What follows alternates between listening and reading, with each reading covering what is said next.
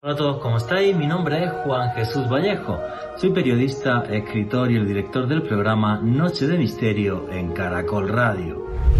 Un día llegará, espero que sea dentro de muchos siglos, pero un día llegará el fin del mundo. Hay infinidad de textos que nos hablan de ese final. El más famoso, el más conocido, el Apocalipsis, escrito por Juan, la isla de Patmos nos habla de un final de la humanidad y del mundo tremendamente críptico, donde aparecerán incluso demonios y tormentas de fuego. Aunque sobre el fin del mundo la ciencia tiene mucho que decir, porque realmente hay finales posibles de nuestro planeta según la ciencia. Pero si queréis saber sobre esto y mucho más, no os perdáis el último podcast de Noche de Misterio los fines del mundo. Noche de Misterio.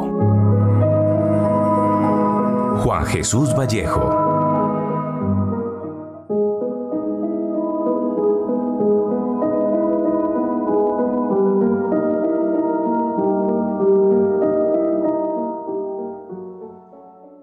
Y le fue concedido que diese aliento a la imagen de la bestia para que la imagen de la bestia hablase e hiciese que todos los que adorasen la imagen de la bestia fuesen muertos.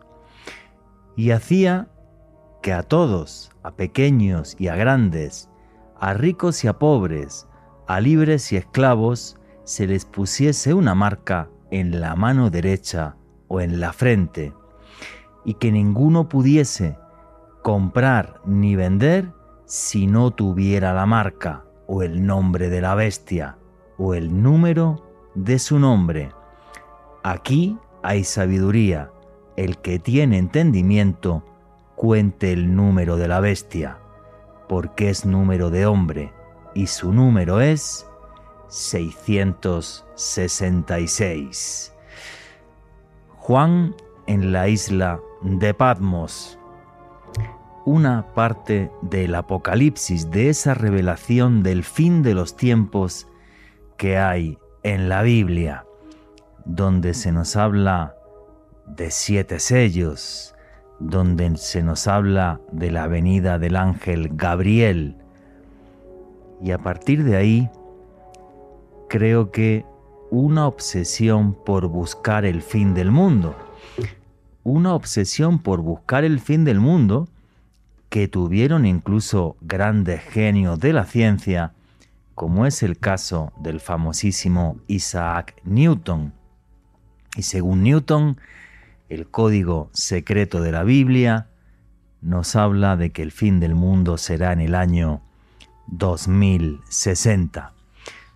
Creo que he comentado esto públicamente alguna vez. Em, no sé a cuántos programas de televisión y de radio me han invitado a hablar del fin del mundo.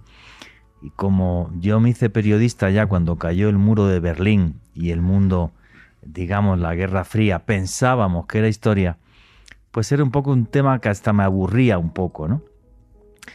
Ahora, en cambio, con lo que estamos viendo entre Rusia y Ucrania, más el cambio climático, más la complejidad económica mundial, no hay semana que no lea noticias que hablen del fin del mundo, que yo me meta en ellas, que diga, Dios mío, hacia dónde vamos, el gran apagón, no sé qué va a suceder.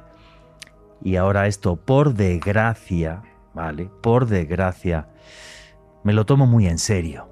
La ciencia nos marca ciertas fechas claves en las que el mundo puede terminar, como por ejemplo que caiga un asteroide o habrá un momento en el que el Sol engullirá nuestro planeta. El tema es si a corto plazo puede darse un fin del mundo o un colapso de la civilización, porque para que mueran muchísimos millones de personas no hace falta que el mundo se termine, pero sí un gran cataclismo que ponga la civilización y el mundo que conocemos patas para arriba. Creo que también el hecho de que hayamos vivido una pandemia que nos ha tenido encerrados dos años hace que pensemos mucho más en posibles fines del mundo, porque lo que pensábamos que era ciencia ficción se convirtió en realidad. un mundo de distopía, el que estamos viviendo ahora mismo. Un mundo con varias espadas de Damocles encima, desde una guerra nuclear hasta otra nueva gran pandemia. Por desgracia, creo que al final seremos nosotros los que destruiremos el planeta en nuestra infinita estupidez. Ojalá me equivoque y sea la ciencia la que tenga razón y no seamos tan estúpidos y nuestro mundo termine como tienen que terminar los planetas y las estrellas. Buenas noches, noctámbulos. Mi nombre es Juan Jesús Vallejo, los que queráis seguirme en redes sociales, mi Twitter es arroba Juan G. Vallejo, Juan. E. Vallejo, en Instagram y en Facebook, Juan Jesús Vallejo. Y esto es Noche de Misterio. Y aquí lo que hacemos es periodismo de misterio. Nosotros os ponemos los hechos encima de la mesa y vosotros decidís qué hay detrás y qué no. Para los que os gusta el periodismo de misterio, hay un canal de YouTube que se llama Oculto tras la sombra. Ahí todas las semanas tenéis podcasts y vídeos. Este lunes va a salir un vídeo muy interesante donde podréis ver filmaciones de ovnis sobre la luna, objetos volantes no identificados. Y bueno, pues señores, como os decía en la introducción, a mí esto del fin del mundo me daba hasta un poco de risa hasta hace unos años, cuando de repente empezaron toda una serie de noticias, aparte de la pandemia de la posibilidad de que un virus merme de una forma importante la población mundial, posibilidades de guerras nucleares, posibilidad de una llamarada solar que colapse la civilización tal y como la conocemos, guerra nuclear. En fin, no les quiero aguar la noche o la mañana, según a qué hora escuchen este podcast, si no me están escuchando en directo. Pero bueno, vamos a dar aquí un repaso entre amigos, porque esto es una tertulia y una charla entre amigos a esos posibles fines del mundo y a todas las fechas de la historia en las que ya se puso un fin del mundo que no se cumplió. Y arrancamos sin más dilación, que cada día me enrollo más en la intro. Alejandro Bernal, amigo, compañero, ¿cómo estás? Juan Jesús, un saludo para usted, para Richie en los controles, para el maestro Germán Puerta, nuestro invitado de excepción de esta noche y desde luego para todos los oyentes que se conectan con la señal de Caracol Radio en directo y también un abrazo muy especial para todos los oyentes que acceden a este contenido a través del podcast que estamos publicando todas las semanas a través del canal de YouTube de Caracol Radio. Un tema que siempre me ha apasionado, Juan G. Yo creo que desde que tuve uso o conciencia más bien, uso de razón y conciencia y me enteré que científicamente, gracias a Carl Sagan, porque él en Cosmos hablaba precisamente del momento en un futuro muy remoto en que el Sol va a engullir nuestro planeta. Imagínate, Juan, que un niño de seis años saber que lo que existe se va a acabar en algún momento, pero se, pero se va a acabar. Desde entonces sí ha sido también una idea que, una idea y una realidad que siempre me ha apasionado y esta noche va a ser realmente un programa muy especial, un dossier donde vamos a desarrollar estos fines del mundo que hemos tenido que afrontar, por así decirlo, a lo largo del, tiempo de la historia y los que posiblemente podrían llegar a través de la ciencia. Efectivamente, a través de, la ciencia y bueno, pues fíjate, ahora que hablabas de Carl Sagan, ¿vale?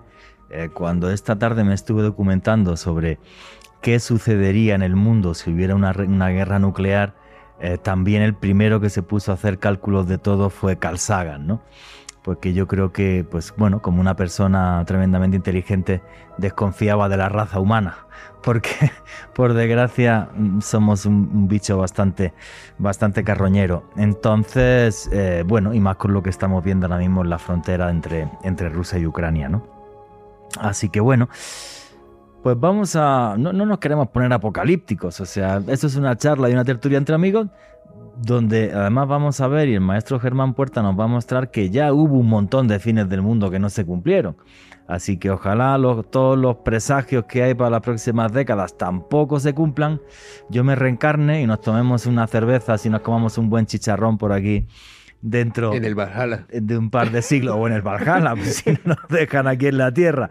Pero bueno, el que escribió un libro fabuloso que tiene ahí delante, que es una especie de catálogo de, posibles finales del mundo que ya hubo en, en, en la historia es nuestro amigo y compañero Germán Puerta, que fue el director del Planetario de Bogotá y que además estos días está súper ocupado porque estamos en un fin de semana muy apocalíptico, porque estamos en pleno eclipse de luna que va a ser ya mismo, ¿no? Germán Puerta, buenas noches, amigo, compañero, ¿cómo estás? Eh, gracias, Juan Jesús, Alejandro, qué bueno otra vez estar aquí presencial en estos estudios de, de Caracol. Qué bueno, Caramba, ¿eh? qué Qué bueno. bueno, aquí. sí, qué bueno. Sí, sí, ya. Ya era hora, sí. Ya esas, eh, tú sabes que a veces esas eh, sesiones por Zoom son como sesiones de espiritismo, ¿no?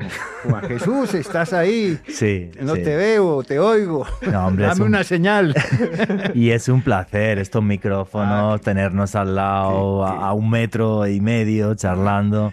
Pues, pues mira qué tema, qué tema el que has escogido, ¿eh? porque realmente hay mucho que hablar. Si fuéramos a hacer un relato de lo que ha sucedido a lo largo de la historia, te necesitarías un- una docena de programas. Sí, claro. Sí. Y, y bueno, y si quisiéramos desarrollar los fines del mundo, bueno, eh, lo hablábamos antes de arrancar el programa, no, mm, la gente no- que no se imagine tampoco cuando hablamos de fines del mundo un fin total y absoluto del planeta, porque un colapso de la civilización, como podría provocar una llamarada eh, solar, por ejemplo, pues entre comillas es un fin del mundo casi, ¿no? Un borrón y cuenta nueva. ¿Cómo, cómo verías eso, Germán? Pues mira, hagamos un, contexto sobre el tema, porque mm, el fin del mundo, como, como lo conocemos ahora en tiempos modernos, era algo ajeno en el mundo antiguo, especialmente a- a- antes de- del cristianismo y la civilización judeocristiana. De hecho, cuando observamos en profecías o en mitologías, por ejemplo, mayas, mundos que se crean y se Sí. destruyen en el Popol Vuh, no es un final, sino que todo se renueva, vuelve Cíclico. a aparecer. Sí. Y en este inventario que, que escribí hace unos años para un libro que ya no se consigue, infortunadamente, que se llama Inventario del Fin del Mundo, que lo escribí con Arturo Espina, eh, encontré algo, eh, el- el- la referencia más antigua es del año 2800 antes de Cristo de una tablilla asiria Ajá. en lo que se, se lee lo siguiente. Nuestra tierra se ha degenerado en estos últimos días. Hay señales de que nuestro mundo está llegando rápidamente a su final. El soborno y la corrupción son comunes y los hijos no le obedecen a sus padres. Eso se escribió en Colombia, pero se publicó en Sumeria, ¿no? Sumeria en el tercer milenio.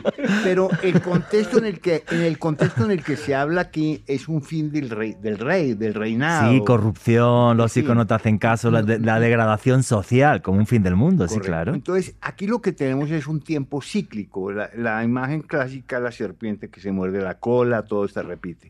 Pero con el ascenso del cristianismo mm, y la predominancia de la, la civilización judeocristiana, el tiempo se ha vuelto, se vuelve lineal, porque ahora hay una creación y un juicio final.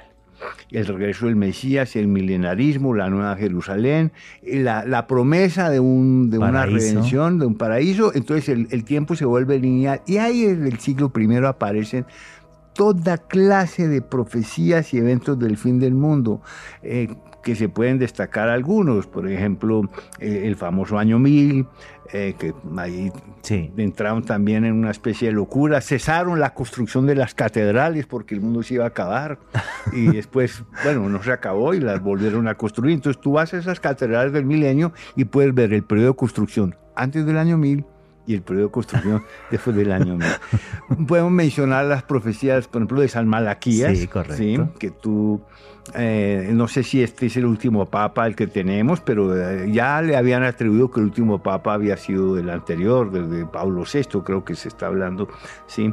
Y así hay, hay docenas y docenas de profecías que no se han cumplido. Recordemos algunas más recientes, la del cometa Halley de 1910, que se pensaba que la Tierra iba a atravesar la cola de un cometa, de este cometa que tenía un gas venenoso. y que iban a entrar bacterias y un gas venenoso todo y que eso. todo no sí, sí, sí, Y, sí, y sí, ese fue un evento muy publicitado, allí se dio eh, Y, pie y que- a... y creo que se vendieron máscaras a miles Máscaras, y de pero cosas. sí, sí. a- Aquí, me- me- alguna vez Germán Arciniegas, hace muchos años, el famoso historiador, me comentó que eh, él vio el cometa Halley en la Plaza de Bolívar y que se Ah. apareció un paisa vendiendo caretas anticometa. Mira, Sí. un país haciendo negocio. Un paisa haciendo negocio con el fin del mundo, sí. Eso está bien. Sí. Eh, eh, eh, ahora, más reciente tenemos el año 2000, el Y2K, ¿recuerdas? Eh, eh, la profecía maya del 2012, Sí, que también. dio a pie para cuánta cosa. te No, y, más de uno vendió libros, no vendió caretas, pero vendió libros y se llevó una plata importante con el tema. sí. Exacto. Pero ahora, ahora lo que tenemos es eh, un mundo diferente. Ahora tenemos un mundo en el cual los medios de comunicación mm, nos, y las visiones que tenemos de las noticias mm, malas son Sí. instantáneas. Se- por ejemplo, el caso de la guerra de Ucrania, estamos viendo en vivo prácticamente Sí. eh, lo que está sucediendo con una velada amenaza nuclear allí, que ese es un tema que es recurrente desde que existe la era nuclear de 1945, en la posguerra. ¿sí? Sí. El fin del mundo, el holocausto nuclear. Nuclear. Y ahora vamos a hablar, vamos a hablar de eso luego más tarde. sí. Así que mira la cantidad de temas que tenemos para hablar de esto. No, y que esto sea una, una tertulia eh, me- muy, muy divertida y amena y, bueno, no, no queremos ser eh, aves de, mal agüero. El, el libro que lo estuve ojeando esta tarde, el libro de Germán, ese inventario del fin del mundo, sí es muy curioso. Porque uno sobre todo, eh, leyendo las páginas del libro de Germán Puerta, se da cuenta hasta qué punto existe eso que se llama histeria social. O sea, cómo de repente se crea un bulo, se crea una historia o se crea una cosa y empieza el pánico y tal, y el mundo se acababa en el año 1000 y nos íbamos al carajo. Que bueno, que lo del famoso efecto 2000 pues tenía todavía una base informática, ¿no? Que si los computadores tal y nos íbamos al carajo. Pero lo del año 1000 yo no sé ni a quién se le ocurrió, que fue una cosa como súper, súper loca. Pero sí, o sea, malos augurios, siempre los va, los va a ver. De todas formas, cuando hago un programa así como este, siempre pienso lo mismo. Señores, vivan día a día porque el fin del mundo no sé, pero nosotros mañana mismo nos podemos levantar y, y llega algo y chao, llega la pelona y chao. Así que sean felices y vivan día a día. Alejandro Bernal. Es que Juan, hablando de histerias colectivas, y creo que es un ejemplo que he citado varias veces, pero creo que este es el tema oportuno para volverlo a citar, lo que ocurrió con Orson Welles en la década del 30 del siglo pasado, leyendo La Guerra de los Mundos, una histeria colectiva se suscitó en la ciudad de Nueva York. De hecho, mucha gente llegó a pensar que él realmente estaba relatando un boletín de prensa y no leyendo una obra de ciencia ficción. Así Mm. que casos como estos son una gran evidencia precisamente de lo que usted comentaba, Juan, que muchas veces estas histerias que producen la descontextualización de algún tipo de información que puede suscitar, no sé, una Mm. catástrofe, puede suscitar realmente una auténtica tragedia. No, aquí hay un tema que sí es claro. Lo, lo que nos estaba contando Germán Puerta, eh, esa visión judio-cristiana y ese apocalipsis de Juan, porque ni siquiera está claro que fuera el, el apóstol Juan, casi con toda seguridad no fue el apóstol Juan, porque el libro se escribe en el siglo I, salvo que Juan lo hubiera escrito con 100 años, aunque juraría que desde el siglo VIII, por decir eso, estarías comulgado pero realmente eh, no creo que fuera el apóstol San Juan, sino un tal Juan en la isla de Patmos es el que escribe este texto. Y claro, que el mundo se fuera a acabar es algo que empujó que la gente se convirtiera al cristianismo, porque si el mundo se va a acabar, la ventaja de tener otra vida y una vida en el paraíso y de redención, pues era mucho mejor que condenarse al infierno. Es curioso porque antes también del programa estábamos comentando, yo tengo una anécdota en el monasterio de San Pablo, en Egipto, es un monasterio del siglo IV, las reglas monásticas se crean en Egipto, en el siglo III y en el siglo IV, y los monasterios más antiguos de la cristiandad son San Antonio y San Pablo. Bueno, pues San Pablo es el único monasterio que yo sepa del mundo donde eh, están las imágenes del Apocalipsis, pero los sacerdotes no me dejaron, no me dejaron filmarlos, porque claro, en aquella época, en el siglo IV, todavía tenía mucha importancia el tema del fin del mundo que está aquí, conviértete ante un mundo que se estaba eh, cristianizando. Entonces, pues, no sé, Germán Puerta, y de todos esos finales del mundo que, que hay a partir de ahí, ¿cómo los ves o cuál te parece más curioso? Pues en realidad tú mencionas el Apocalipsis y Sí. sin duda es allí donde nos referimos eh, con una gran cantidad de profecías, porque hay toda clase de, de, milenarismos y profetas y alucinados, pero pareciera que el libro de la revelación o el apocalipsis es la fuente de muchas de estas. Y, y, ahora que mencionaste el eclipse de, luna que tenemos mañana, Eso. a propósito, eh, que, bueno, eh, recuerden que mañana tenemos un eclipse total de luna que se va a dar en todo Colombia, realmente en toda América. ¿A qué hora, Germán? Va a ser mañana. En hora de Colombia, a partir de las 9 y 15 de la noche, estén atentos porque la luna llena, por supuesto es en luna llena, va a empezar a, oscurecerse lentamente. Vemos la sombra circular de la superficie de, sobre la superficie de la luna, la sombra de la Tierra. La sombra de la Tierra. Lo que indicaba desde tiempos antiguos que la Tierra redonda, por supuesto. Y hacia las 10 de la noche, cuando ya está inmersa dentro de las sombras terrestres, ya el eclipse total, sucede el fenómeno más curioso, y es que la luna se enciende nuevamente de color rojo. Eso sucede porque la radiación pasa por la atmósfera de la Tierra y la atmósfera obra como un prisma que desvía parte de la luz hacia las sombras terrestres. Eso en la antigüedad era muy sospechoso, ¿no? De hecho, mira en el Apocalipsis, cuando se menciona, se menciona lo siguiente. Miré cuando abrió el sexto sello, y he aquí hubo un gran terremoto, y el sol se puso negro como tela de silicio, y la luna se volvió toda como de sangre, y las estrellas del cielo cayeron sobre la tierra. Entonces, casi era un eclipse de sol, un eclipse de luna. La gente se moría de miedo. Exacto, pero todavía existen supersticiones en gente que no tiene la suficiente cultura científica para entender que son fenómenos naturales y que terremotos y eclipses no tienen nada que ver. Ahora, si mañana en el eclipse además hay un terremoto, pues qué pena. yo salgo corriendo. Una coincidencia porque terremotos puede dar todos los días, ¿sí? A, propósito, yo voy a hacer una observación aquí en Usaquén, en el Club La Aguadora, y si me quieren acompañar en esta observación, solo tienen que llamar al 314 417 5179. 314-417-5179. Va a poner telescopios y va, vamos a hablar de charlas. Y, Qué bueno. Y, va a ser un, evento, un evento muy bonito. Pero ojo con el eclipse, no tiene ninguna señal nefasta. ¿sí? Va a ser un espectáculo grandioso que a, a mí me sirve para atraer más público hacia la ciencia y la cultura. Genial, y le digo a la gente que te sigan a través de tus redes sociales Astropuerta, ahí vas anunciando todo ese tipo de cosas que haces, de charlas astronómicas y de turismo eh, astronómico. Germán, pero es que, mm, claro, es, es inevitable comentar esto, ¿no? O sea, y, creo que tú lo has narrado muy bien, y ese libro que yo me he estado hojeando esta tarde está genial a lo largo de la historia hay un montón de alucinados y tal, y venga con que el mundo se va a acabar y que el mundo se va a acabar. Yo creo que la última gran, eh, no sé si decir histeria, tampoco es histeria, pero sí un poco paranoia colectiva, fue con el tema de, las profecías mayas del 2012. Sí. Que eso fue una locura total y yo aparte como, bueno, yo me había, yo llevaba ya años recorriéndome el mundo maya, había leído muchísimo, había entrevistado a expertos en, en, Mundo Maya decía, pero con perdón, si es que esto es una idiotez. Lo único que nos dicen los mayas es que hay unos grandes ciclos de más de 5.000 años. En este caso se terminaba el quinto sol, arrancaba el sexto sol y eso significa una renovación del mundo, nunca un fin del mundo.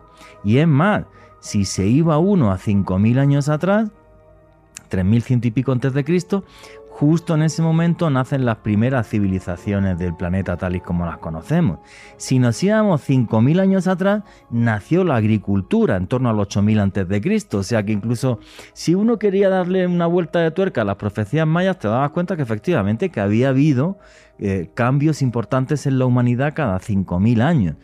En ningún caso, en ninguno de los tres textos, para ser exacto, juraría que eran tres, que hablaba eh, de esta famosa profecía maya, se hablaba del fin del mundo. Solo uno, el texto que estaba completo en el Códice Tricortesiano, si mal no creo que es, em, hablaba de la llegada de un señor oscuro, Yolón Bocté, que iba a llegar Yolón Bocté y entonces transformaría el mundo. Sí es verdad que era un poco oscuro, pero nunca se mencionaba en ningún caso el fin del mundo. Y las otras dos estelas que había estaban incompletas, con lo cual no se podía, no se podía saber qué, decían al respecto. Sí, pero mira lo que, lo que sucedió. Realmente hay una sincronización de los calendarios que nos llevan a una especie de ciclo que termina y se inicia y que coincidía con el 21 de diciembre del 2012. Correcto.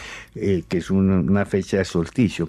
Pero desde los años 60, algunos, no sé cómo llamarlos, unos hippies, te acordarás de José Argüelles, ¿sí? Inclusive creo que ahí estaban personajes como JJ Benítez y esto de la nueva era y, ah, Jacques Berger y todo esto, empezaron a, visualizar que habría allí una especie de fecha clave, ¿sí? que en la medida que se fue acercando, recordarás, la, la profusión de libros y de películas y el negocio que se volvió el 2012. ¿eh? Sí, sí. Y ahora, eh, no sé si te enteraste que algunas personas realmente sí se lo creyeron y construyeron unos búnkers por allá y, se encerraron. Pero vendieron lo que había. Eh, eh, o sea, eh, realmente, como, como mencionó Alejandro también, hay mucho de histeria en estas profecías y en estos eventos especialmente porque eh, los medios de comunicación a veces alimentan la necesidad de noticias fantasiosas y un poco irresponsables. Y, y, en ese sentido pues hay mucha gente que se cree con la pseudociencia y su falta de cultura todas estas cosas. Y eso es triste, sí, efectivamente, porque yo amo el misterio, amo el periodismo de misterio pero hacer negocio con el miedo de los demás sí me parece algo realmente nefasto. Y estamos hablando de posibles fines del mundo, de cómo a lo largo de la historia ha habido diferentes histerias colectivas en el año 1000, cómo realmente ese concepto del fin del mundo, quien lo trae y lo impone es el, el cristianismo, con ese libro que a mí me parece maravilloso que es el Apocalipsis, porque es de los libros más divertidos que me he leído, o sea, es todo pura metáfora y es como una novela de ciencia ficción adelantada a su tiempo, pero vamos a empezar a hablar ahora de posibles fines del mundo o colapsos de la civilización que realmente serían factibles, los que nos preocupan de verdad, más que a mí llegue alguien a mi casa y me diga que el mundo se va a acabar mañana porque se lo ha dicho Pepito Grillo, ¿vale? Yo creo que ahora mismo el que más preocupado nos tiene con diferencia es la por, por, lo, por lo corto plazo que pudiera ser. Sería una hecatombe nuclear, una guerra nuclear.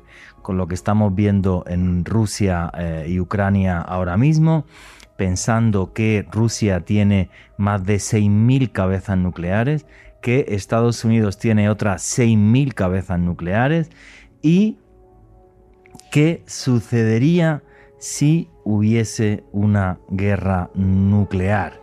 Bueno, pues según Carl Sagan, si eh, esa guerra nuclear implica que se mm, explosionen más de 10.000 megatones, tenemos no 10.000 megatones en el mundo, sino como 5 o 6 veces más, ¿vale? No os preocupéis, que sobra.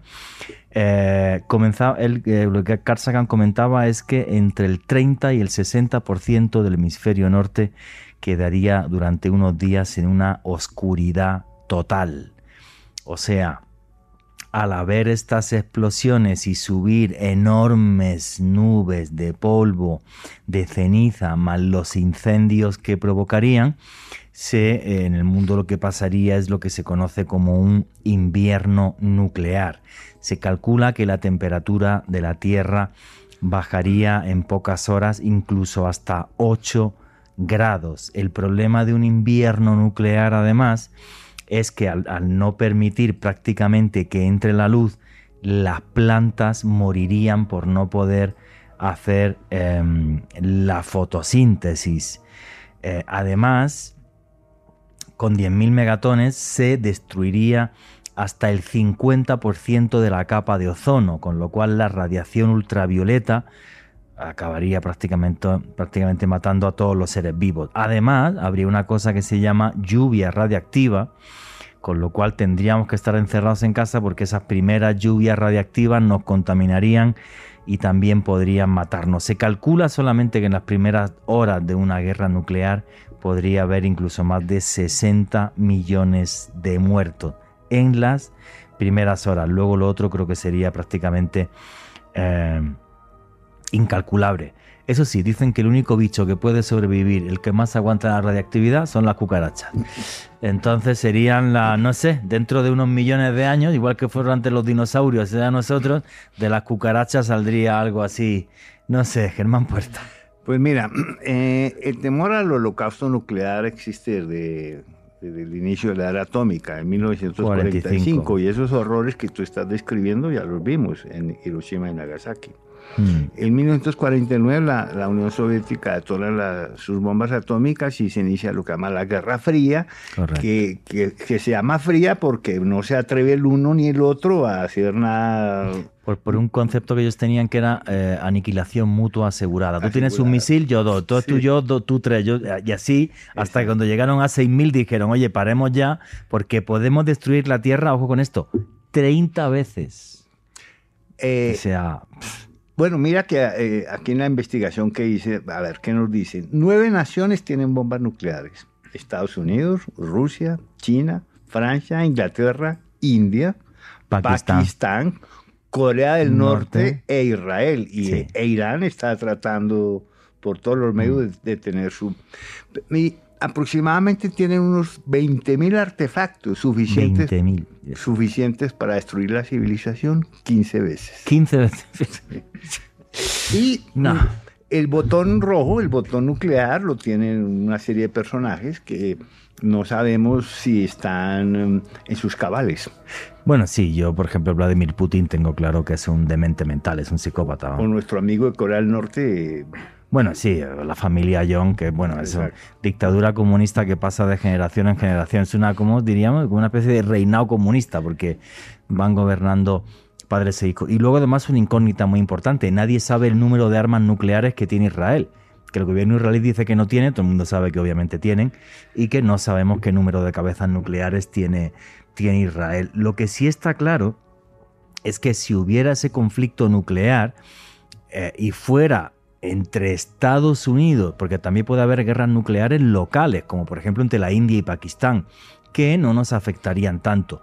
Pero una guerra nuclear entre lo que fuera, entre lo que es Rusia, que es lo que queda de la antigua Unión Soviética, Rusia y Estados Unidos y la detonación de 12.000 armas nucleares. Bueno, Rusia y la OTAN. Rusia y la OTAN, sí, efectivamente. Pero bueno, la OTAN quien tiene armas nucleares es Francia, Inglaterra eh, y, Estados Unidos. con lo cual, mal que los españoles no tienen, ni los italianos. ¿eh? Pero Franco intentó hacer una, ¿eh? Sí, Franco, sabía. Sí, Franco intentó hacer una bomba atómica. Aquello fue una chapuza terrorífica. Y al final ni bomba atómica ni nada de nada. Entonces, pero no, o sea, la gran cantidad de detonaciones nucleares serían en esos cuatro países. Rusia, Francia, Inglaterra y Estados Unidos. Entonces, claro, por eso Carl Sagan, cuando hizo el cálculo, él comentaba que el más afectado con diferencia iba a ser el hemisferio norte, porque ahí donde iba a haber las grandes columnas de polvo, de ceniza, los grandes incendios, eh, todo esto.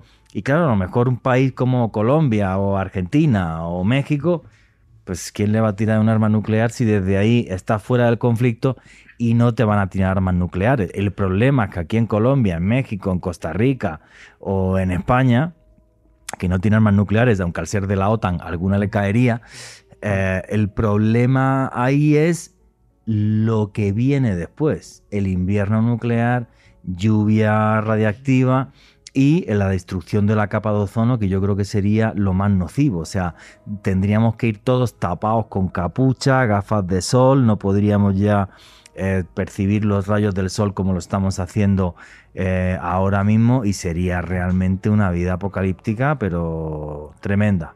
Ya lo dijo, creo que fue Albert Einstein, ¿no? La... Ah, la tercera guerra nuclear, no sé, pero la cuarta, será con, palos y piedras. sí. Cuando le dijeron, ¿y usted qué, qué opina de esto de las armas nucleares? Que fue gracias a sus ideas, dice, no, si lo sé me meto a relojero. Entonces, Juanje, estamos precisamente en una época en la que me podría, bueno, me atrevo a decir que estamos viviendo en una especie de carrera armamentística en los últimos años. En los últimos años eh, tanto China como Estados Unidos y la misma Rusia desarrollando cada vez misiles hipersónicos más efectivos, más rápidos, más indetectables. Eh, cada una de las potencias, al menos eso lo comenta. Pero para mí, sin obviamente desestimar la gran eh, amenaza que representaría una guerra nuclear, yo me atrevería a decir que si se desarrolla un conflicto a grande escala, se utilizarían armas un poco más útiles como drones con inteligencia artificial, que hoy en día, de hecho, mm, gran parte del desarrollo de los ejércitos de las grandes potencias se basa en ese tipo de armas. Y de hecho, alguna vez, Juanje, veíamos un video que si bien era un video falso, era una representación de, de algo que podría ocurrir un dron bastante pequeño que se podía acercar a un objetivo y darle un tiro en la cabeza a una persona que quisiesen eliminar. Es decir, armas altamente tecnológicas, muy sutiles para poder eliminar ciertos blancos con mucha precisión. Sí, pero bueno, eso, eso no, no, no es una catombe nuclear. El problema es una catombe nuclear. O sea, fíjate, eh, todos estos días leyendo artículos al respecto, ¿vale? Eh, por ejemplo, Em, los norteamericanos están creando nuevos portaaviones eh, y decían, vale, si hay un conflicto global, ¿para qué sirven? Para nada. No valen para nada. Un misil hipersónico nunca se ha podido derribar.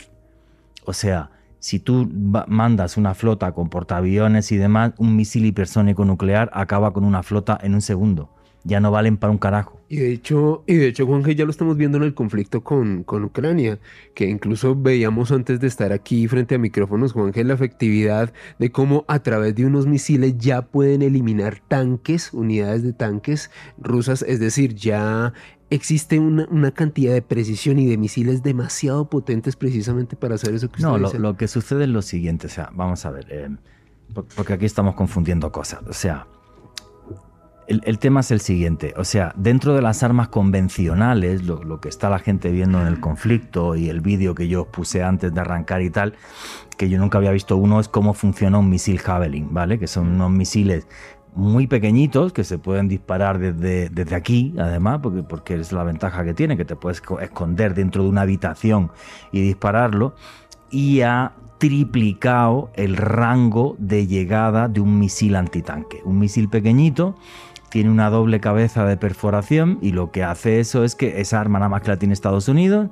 eh, la fabrica Lockheed Martin y, eso está triturando los tanques rusos, o sea, los está triturando. Ahora, eso que, vale, pues genial, y ese tipo de armas convencionales que no van a parar de crecer, y la verdad que el ejército ruso está quedando muy mal en el conflicto, porque pensábamos que iba a, piso, vamos, a aplastar Ucrania en tres días, que es lo que le dijeron también a Vladimir Putin, y llevan ya, que Dos meses y pico, o algo así, y no hacen nada, vale. Pero el tema es que los rusos tienen un misil, que es el Satan 2, que ya no destruye una ciudad destruye un país como Francia o destruye una región como Texas. No lo digo yo, lo, dijo, lo dijeron los rusos cuando presentaron el Satan 2, que es el misil que hicieron un ensayo balístico hace pocas semanas.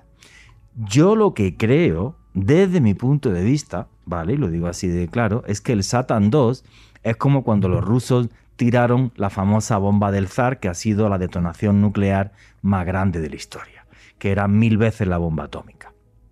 La bomba del zar no era operativa, porque el avión que la tenía que llevar iba a ir tan lento que tres niños con tirachinas se ponen a tirarle de piedras y acababan con el avión y con la famosa bomba del zar. Era un tema propagandístico. Lo que yo creo es que es muy posible que el Satan 2 sea también un tema muy propagandístico, porque no sé hasta qué punto un misil de tanto peso que no tiene una velocidad hipersónica va a poder atravesar todo el océano Atlántico y llegar a Estados Unidos y detonar en Estados Unidos. Eso sí, si lo hace, madre mía la que lía. ¿Vale? Mejor no hagamos pruebas.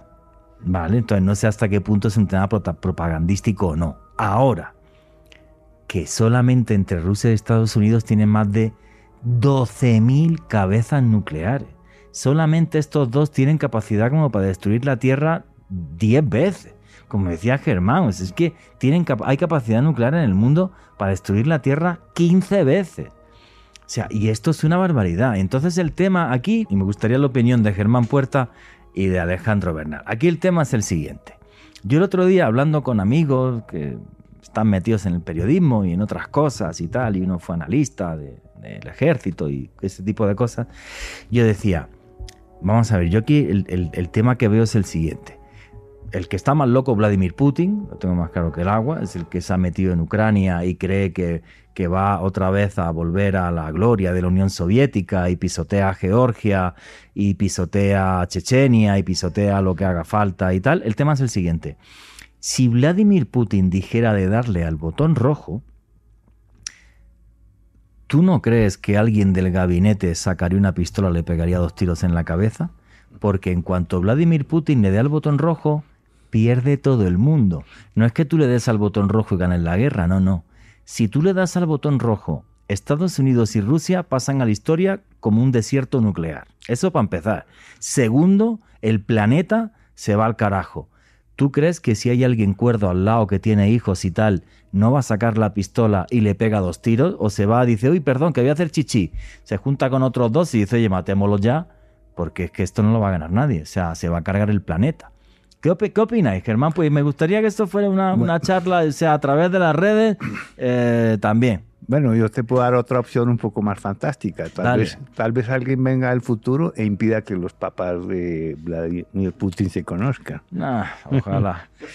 Pero, ¿tú qué crees? ¿Qué crees que pasaría si dijera Vladimir Putin le da el botón rojo? ¿Todo el mundo se calla y los que lo rodean y le da el botón rojo? Pues mira, eh, cuando yo estaba en el colegio eh, teníamos un dicho, ¿no? El mundo se va a acabar y bueno, hay, que hacer algo porque el mundo se va a acabar. y era cierto, teníamos la crisis de los misiles en Cuba, acuérdate. Sí, con, Khrushchev. Con, Khrushchev y Kennedy. Luego tenemos la guerra de Vietnam, la guerra de Corea y, realmente había una perspectiva, un holocausto nuclear. Mira los ejercicios que hacían en Estados Unidos que le enseñaban a los niños cómo esconderse o defenderse. Había búnkers ¿sí? En, los desiertos para, en fin, todo este tema. Ahora, después de que cae el muro de, Berlín... Pensamos que esto pasó en la historia. Sí, exacto. Sí, claro. Y estábamos tranquilos hasta casi un par de meses. Nos cogen por sorpresa con el tema de Ucrania y con Putin amenazando que él tiene su botón nuclear y que, Y, que está listo a usarlo. No, no, y que está preparado incluso a utilizar a lo mejor armas nucleares contra Ucrania, incluso si viera que se atasca y tal, sería capaz de hacerlo, por lo menos en principio. Exacto, pero no sabemos qué pasa por dentro, porque tú sabes que tanto en Rusia como China eh, no hay transparencia en la información. No, no es que no haya transparencia. El problema es que un señor como Vladimir Putin la gente que le rodea, como es un dictador megalómano, lleva 20 años ejerciendo el poder en Rusia, la gente que le rodea no es capaz de decirle la verdad. Le cuentan la realidad que él quiere oír. ¿Por qué? Porque si no coge y te fusila o te envenena. Hace pocos días falleció eh, otro oligarca eh, ruso en extrañas circunstancias. Vale, no se lo cargó, obvio. Entonces, el problema de un personaje así es que la gente que le rodea no le puede decir la verdad, le tiene que decir la verdad que él quiere escuchar. Que fue lo que le dijeron. No, esto llegamos, metemos los tanques y en tres días cae, cae Kiev y cae Ucrania y Ucrania es parte de Rusia y es un estado títere y tal, y mira cómo le salió. Entonces el problema es, mm, claro, y China igual, lo que pasa es que China, el caso chino es muy diferente. ¿Por qué? Porque el caso chino, aunque efectivamente también es un país eh, es un país comunista, bueno, comunista. nuclear. Eh, sí, e, es un país, digamos, bueno, de gobierno comunista, de economía capitalista. Pero el tema de China es muy diferente. ¿Por qué? Porque China es la segunda gran economía del mundo, mientras que Rusia, mm. nada, si no tuviera gas y petróleo, Rusia y un saco de mm. moñiga de vacas, todo lo mismo. O sea, no producen nada, ni hacen nada, ni nada de nada.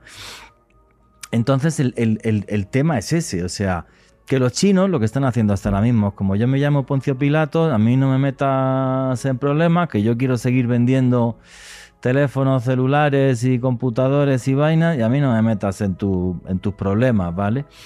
Pero, claro, si hay un tío que es un pirado que está ahí en el poder, puede llegar a pasar eh, cualquier cosa. Yo creo que si llegara a decidir que le da el botón rojo, la misma gente que le rodea le pega dos tiros. Yo creo. Y yo que me crié en ambiente militar, yo creo que la misma gente que le rodea, o sea, ¿por qué? Porque es una guerra que no puede ganar en ningún caso vas a ganar. ¿Tú qué opinas, Alejandro Bernal? Pues, ¿Le pegarían Juanje- dos tiros, no? Y ahora, ahora- ahora los comentarios de la gente a través del numeral Mundo Caracol. Juanje, los que crecimos eh, durante la Guerra Fría, bueno, esto va para los oyentes que son muy jóvenes, no se imaginan lo que era esa tensión que se podía palpar en algunos momentos, ya sea a través del cine o la literatura, incluso la ciencia ficción, ante una posibilidad remota, pero que era muy latente, incluso en esa época de que las dos potencias intentaran batirse a duelo con, con armas nucleares. Yo lo que creo es que en este momento, Juanje, siento yo que eso que dice Putin, al igual que el misil Satan 2 y, y otras cosas, son más eh, maniobras de disuasión. De, de lo fuerte, al menos yo lo veo así. No creo realmente que Putin fehacientemente quiera oprimirlo precisamente por lo que, lo que usted dice, Juan Jesús. Sabe que. No, y aparte, nadie va a atacar. O sea, vamos a ver, el tema es que nadie va a atacar Rusia. Si eso lo Sí, tiene sí. todo el mundo claro. O sea, nadie va a atacar Rusia porque el tío tiene 6.000 cabezas nucleares. Exactamente. El tema es que quiera lo que está haciendo. O sea, fíjate, las imágenes de hace eh, pocos días, bueno, artículos que estuve leyendo, porque imágenes no hay. O sea, los, refugiados ucranianos que obligaron a irse hacia la zona rusa, ya hay como 16 sitios, juraría, que han, em, o sea, que tienen monitoreados donde los tienen, sea, en la inmunda. O sea, el tipo es un nazi y un criminal. Bueno, y veréis que otra vez por hablar y estar a favor de, de, de Ucrania, otra vez me insultan, como me han insultado ya un montón de veces, y empezarán, y Claro. Palestina, y no sé qué, y tacatá, pues cuando queráis hagamos un programa de Palestina, pero esto no tiene nada que ver, vamos. En fin. Eh, pero esto sí, sí es heavy. ¿Hay hay comentarios de la gente sobre eso o no? Aquí, aquí precisamente Juan G, de hecho, precisamente usted que estaba comentando aquí, Vladimir Vargas nos dice la misma narrativa occidental sobre lo que está sucediendo en Rusia, deberían hablar de los otros conflictos que no tienen nada que ver con Putin. Bueno, estoy harto ya de eso. Sí. O sea, si estoy hablando de eso, cuando queráis, hacemos un programa de Palestina. O sea, pero estoy harto de ese tipo de comentarios. O sea, es. Rusia está asesinando gente en Ucrania. Entonces, ahora cada vez que tengo que decir eso, Rusia asesina gente en Ucrania, tengo que decir, Israel asesina gente en Palestina, Arabia Saudita mata gente eh, en Yemen, Eh, aquí el ELN y la FARC asesinan gente, Eh, los grupos paracos... No, pues ahora cada vez que toco hablar de un asesino, me toca hacer un listado de 67 porque toda la gente de extrema izquierda de este país que tiene menos cerebro que un mosquito trompetero sueltan ese tipo de cosas. O sea, lo digo así de claro, o sea, es absurdo. Ya. Entonces, no, no lean más comentarios porque Mm. vamos a acabar mal, ¿vale? Y a que me insulten tranquilamente porque es un tema que estoy hasta las bolas, con perdón. Dígame usted, Germán, y perdón por ponerme así, pero es que ya estoy harto de que me insulten por ser europeo y no sé qué, y bla, bla, bla, y... pues, pues, O sea, increíble. O sea, hay un tipo que asesina gente y bombardea a Kiev porque supuestamente hay nazis y no se puede hablar de esto porque entonces eres un criminal. O sea, es un tema que, en fin, lo flipo, macho. Bueno, es, claro que tenemos el tema nuclear y el Sí, holocausto claro. nuclear otra vez en el menú, pero hay otro que forma parte también de este menú de la Tercera Guerra Mundial, que son las armas químicas. De hecho, también están en Ucrania mencionando que se han usado mm, eh, algo como el bioterrorismo, en fin, creo que eso toma...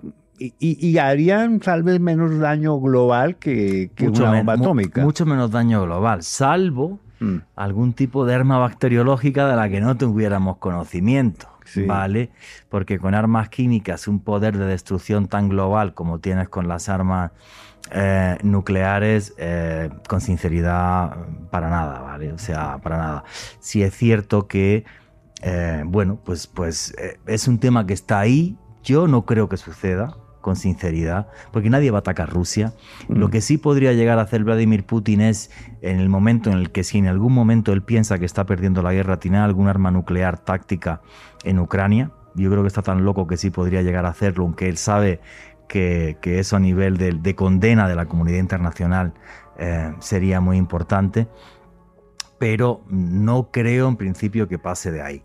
Ahora, el tema es el siguiente. Todo un loco como Vladimir Putin le sumas otro como Donald Trump, si es verdad que se vuelve a presentar y lo reelige. Y no se te haga raro. Sí. Y, a- y ahí ya, ahí ya sí que no hago apuesta. Ahí ya no hago apuesta. Ahí ya no hago apuesta porque son dos personajes muy complejos. Muy, muy complejos. ¿Ese es un problema importante? Sí, claro que lo es.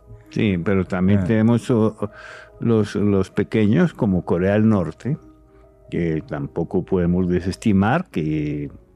Pero sería una guerra, lo- o sea, Corea del Norte, mira, em, la, la dinastía Jong hizo una cosa, ¿vale? Que está, que está muy clara. Eh, cuando cayó el muro, ellos dijeron, para perpetuarnos en el poder o tenemos armas nucleares o caemos.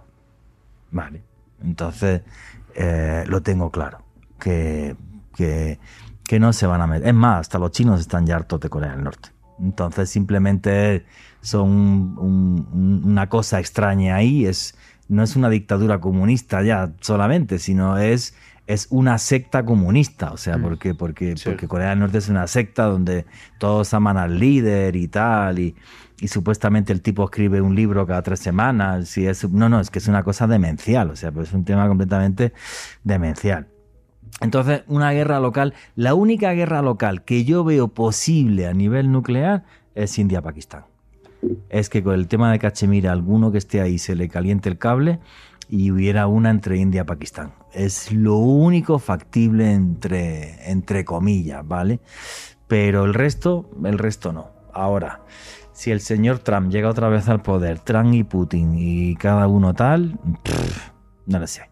En fin, prefiero, prefiero no pensarlo. Pido disculpas al aire porque me he puesto por ese tipo de comentarios, pero es que ya estoy tan harto que cuando se hable del tema de Rusia y tal, siempre haya gente insultando y, de esa forma que es algo ya que, que- que estoy harto, ¿vale? Es la segunda vez que lo comento al aire, pero es que es un tema que me parece eh, increíble que no se pueda hablar de, un conflicto en el mundo porque tenías que mencionar los 7.300.000 conflictos que hay en el planeta, incluido el problema entre mi vecino, el del quinto y el del cuarto, que no se llevan bien por la música porque uno es costeño, o sea, es que es ridículo.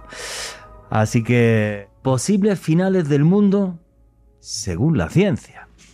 O colapsos totales de la civilización como provocaría una guerra nuclear a la que sobrevivirían muy, muy poquitas personas. Ahora, hay otros peligros además de las armas nucleares en manos de una panda de locos. Pues uno, por ejemplo, es grandes terremotos, tsunamis, supervolcanes.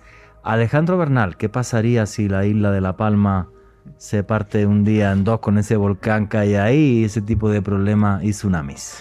Pues Juan Jesús podría suscitar un mega tsunami que produciría realmente una devastación sin precedentes en nuestro mundo. Hay que decir que la isla de La Palma es de la- una isla de las Islas Canarias que es- pertenecen a España, que están en África. Es una isla pequeñita y hace poco fue noticia a nivel mundial precisamente porque hubo una erupción volcánica. Exactamente, y esa erupción se produjo desde el 19 de septiembre del año pasado, estuvo digamos que en máxima actividad hasta el 13 de diciembre también de- de- de- del año anterior, hace unos meses, pero aquí el tema Juan Jesús es por qué la comunidad científica ha puesto las alertas precisamente sobre un, evento hipotético en el cual una erupción volcánica de la isla de La Palma podría suscitar un mega tsunami.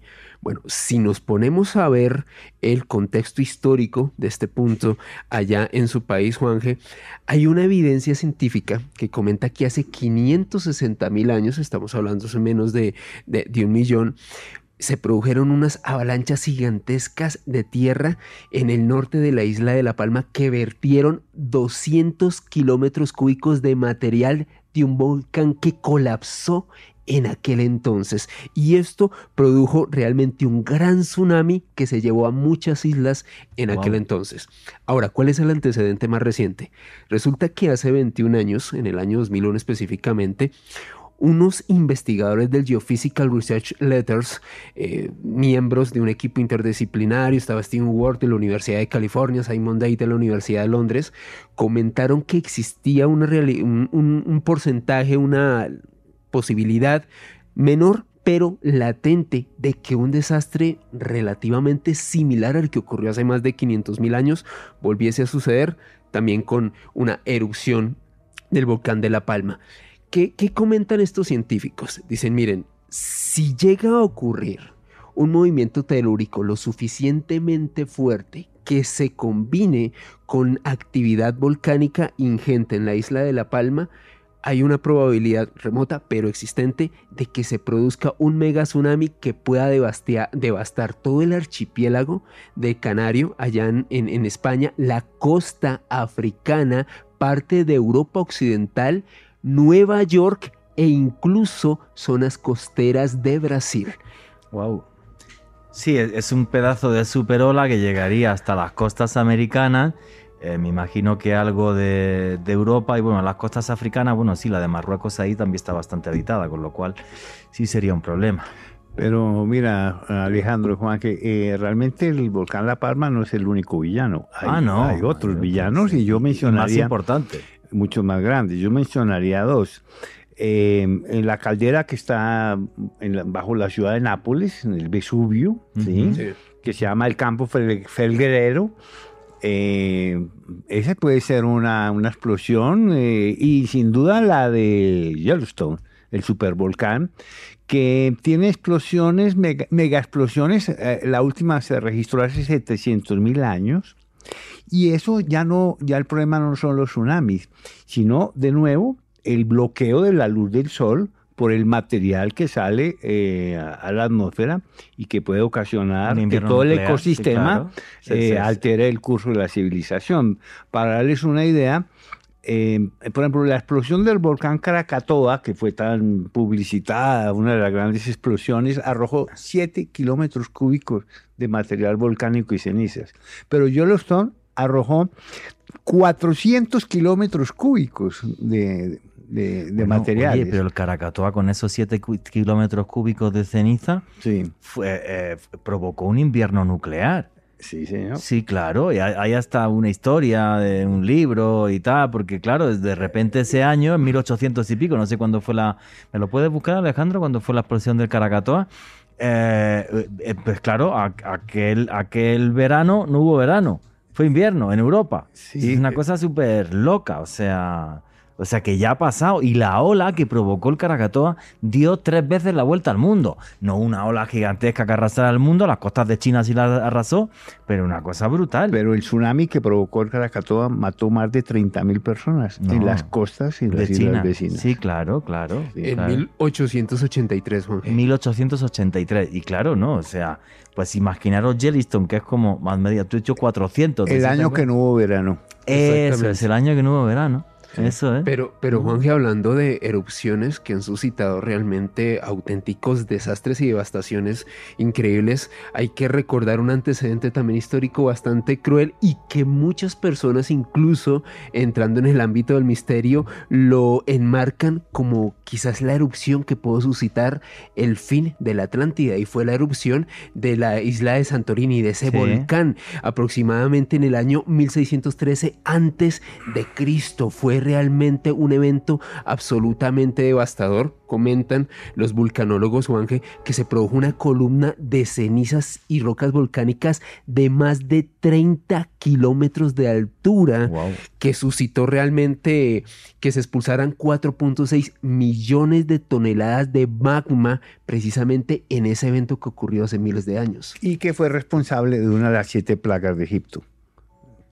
Eso comentan, sí, que efectivamente, que, es posible. Así es que tenemos entonces otro, otro evento de fin del mundo que está justo bajo nuestros pies, los volcanes. Sí, claro. Oye, ¿y aquí en Colombia alguno que nos pueda molestar? Bueno, los volcanes en Colombia son de tipo reventador en toda la cordillera de los Andes. Eh, tenemos nuestro famoso desastre de Ruiz, sí, claro. que de, un solo golpe mató a 25 mil personas, pero pero no, no fue la explosión en sí, sino el deshielo que produjo el deshielo y la avalancha de barro, más la imprevisión y toda nuestra crónica de un desastre anunciado, pues que, que fue realmente terrible. Pero em, realmente aquí, para hablar de grandes daños a una civilización, tenemos que referirnos a los supervolcanes, a las grandes calderas volcánicas que existen en varios lugares del mundo. Y las dos más importantes serían Yellowstone y esta que nos has dicho en Nápoles. En Nápoles, la, caldera de los, del campo Ferreclero, que fue responsable de una gran explosión hace 39 mil años, que arrojó cenizas a más de 2.000 kilómetros de distancia. Wow. Y ahora, pero para, para concluir ahí, eh, vimos Yellowstone, ¿sí? Tiene eh, explosiones registradas cada 700 mil años. Bueno, y la última fue hace 640 mil años, o sea que estamos con el reloj. Eh, Estamos ahí, Ahí. ahí, sí. Efectivamente, yo creo que no voy a 40.000 años, no creo que viva todavía, pero, pero bueno, me pienso reencarnar, así que no os preocupéis. Eh, bueno, pues bueno, pues es un peligro que está claro y que, y que, y que está ahí. Ahora vamos a uno que a mí particularmente es el que más miedo me da, que es las tormentas solares. Y es que de repente del Sol salga una llamarada solar gigantesca, venga una tormenta electromagnética aquí a la Tierra y eso no puede afectar a todo el planeta, sino a la cara a la que le dé la tormenta, me imagino. Lo que pasa es que puede afectar los satélites. Ah, Y no, los satélites se los vuelve carga. Se vuelve un evento global ya. Sí. No solo va a causar eh, daño en los satélites y comunicaciones, sino No, en sea, cortes de energía. eh, Todo. Pero aparte, vamos a ver, si llega esa, esa, esa, esa llamarada solar, esa tormenta solar, o sea, vamos a ver, el evento Carrington, que esto fue eh, En 1859. 1859, en Colombia se vio la aurora boreal. En 1859, la aurora boreal se llegó a ver en las noches de Colombia, para que os hagáis una idea. Y por lo visto, todo el telégrafo que habían estado, lo poco, lo poquito que había de telégrafo y tal, chao pescado. O sea, se fue todo al carajo. a Entonces, ver, claro, imagínate ahora que esa llamarada solar, pues eh, vamos, vamos a, pongámosle que le caiga el muerto a otro, vamos a que, caiga sobre Europa, África y tal, no, no, no caiga en América. Todo eso colapsaría durante meses porque todos los coches a tomar por saco. Toda la red eléctrica a tomar por saco. Todos los satélites que hubiera arriba a tomar por saco. Eh, no, eso es devastador. Los computadores, todos los computadores y todos los PCs, toda la información que haya, chao. pero pongámoslo, sin satélites y sin centrales eléctricas, eh, Sí. no habría electricidad, calefacción, No, ni agua, ni agua, porque el agua también necesita. Pero más aún, ni internet, ni teléfonos celulares. Ni televisión, eh, nada, eh, ni microondas, nada. Exacto, así de que mm, las cosas creo que se pueden poner mal, porque los alimentos se van a dañar, no hay Todo, comunicaciones y así muchas cosas más. Un verdadero caos. Un verdadero caos, Germán, y, y no solo eso, sino un colapso de medio planeta. Me imagino que pánico, caos, violencia, y hasta que se pueda recuperar todo lo que se ha dañado, décadas. Ojo, que hace pocos meses hay un vídeo de esto en Oculto tras la sombra en el canal de YouTube. Se fastidiaron los sistemas de radio del Pacífico de, de varios buques y tal por una tormenta Ajá. solar. Y según dicen los científicos, ahora mismo estamos como en un momento del que el sol está así bastante efusivo, por decirlo de alguna forma, eufórico. Y dicen que habría un 2% de posibilidades de que una gran llamarada solar fastidie parte de la... Y un 2% me parece altísimo. Claro. Un 2% es una barbaridad. Porque siempre que hablamos contigo de asteroides, que no nos metemos en asteroides, es una posibilidad entre 3 millones de que Apophis tal. Pero un 2%, Germán, a mí eso sí me aterra. Y no hay forma, y no hay forma de preverla. Bueno, el Sol tiene ciclos, máximos cada 11 años. Eh, estamos de hecho en un máximo. En este momento estamos felices viendo con nuestros telescopios las manchas solares, que es el- la, la manifestación de esa alta actividad solar. Pero no, no sabemos en qué momento lanza una gran eyección de materia eh, y justo estamos la Tierra en la dirección de la corriente de partículas y puede suceder ese desastre. Ya pasó una vez el evento Carrington. Sí, sí. O sea que puede pasar Y otra vez. pasó hace un siglo y medio. Es que esto sí me, a mí es lo que más miedo me da. O sea, que realmente una llamarada solar así eh, nos fastidie. Bueno, vamos a seguir con el, los, posibles, a- los posibles apocalipsis. Virus. Acabamos de tener una pandemia que ha sido horrible. No me gusta ni acordarme de ella. Fíjate que lo que decía Germán Puerta hace un segundito, qué felicidad vernos aquí otra vez en los estudios de Caracol, qué bien estamos. Pero tú tienes un tipo como Bill Gates, que dice que es cuestión de pocos años que llegue otra. Que bueno, Bill Gates tampoco es que sea biólogo ni nada de esto. Pero hace un siglo ya tuvimos una, que fue la famosa gripe española, que nos echaron la culpa a los españoles, aunque la gripe era gringa, ¿vale? Eh, y mm, aquello mató a entre 50 a 100 millones de personas cuando la población en el mundo era en torno a unos 1.800. O sea que aquello sí que fue una debacle eh, bastante importante. Pero otros dos ejemplos. Primero la peste negra, la Ah, peste sí, bubónica. acabó con la mitad de Europa. Exacto, eh, en, Sí, sí. en el siglo XIV, sí.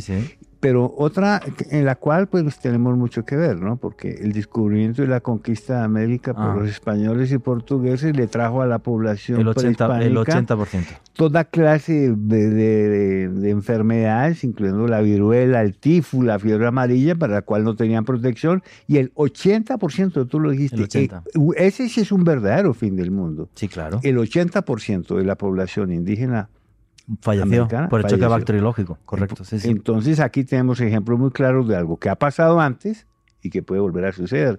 Y mira, ahora con la dispersión por comunicaciones, eh, los viajeros, eh, Sí. mira cómo pasó con el COVID-19, que fue instantáneo, Ah, que no. se regó por todo el mundo. Claro. Sí, sí, y eso ya no, no es controlable. Fíjate, si ya pasó con la gripe española y ni siquiera había apenas eh, aviones ni nada, era todo con, barcos y tal. Entonces, eh, imagínate, bueno, de lo que el, virus del que están más preocupados los científicos con diferencia es el Nipah. El Nipah, ¿por qué? Porque el Nipah, que también eh, es un tema de los murciélagos y, tal, en, sobre todo en la India, bueno, pues el Nipah tiene un 70% de mortalidad.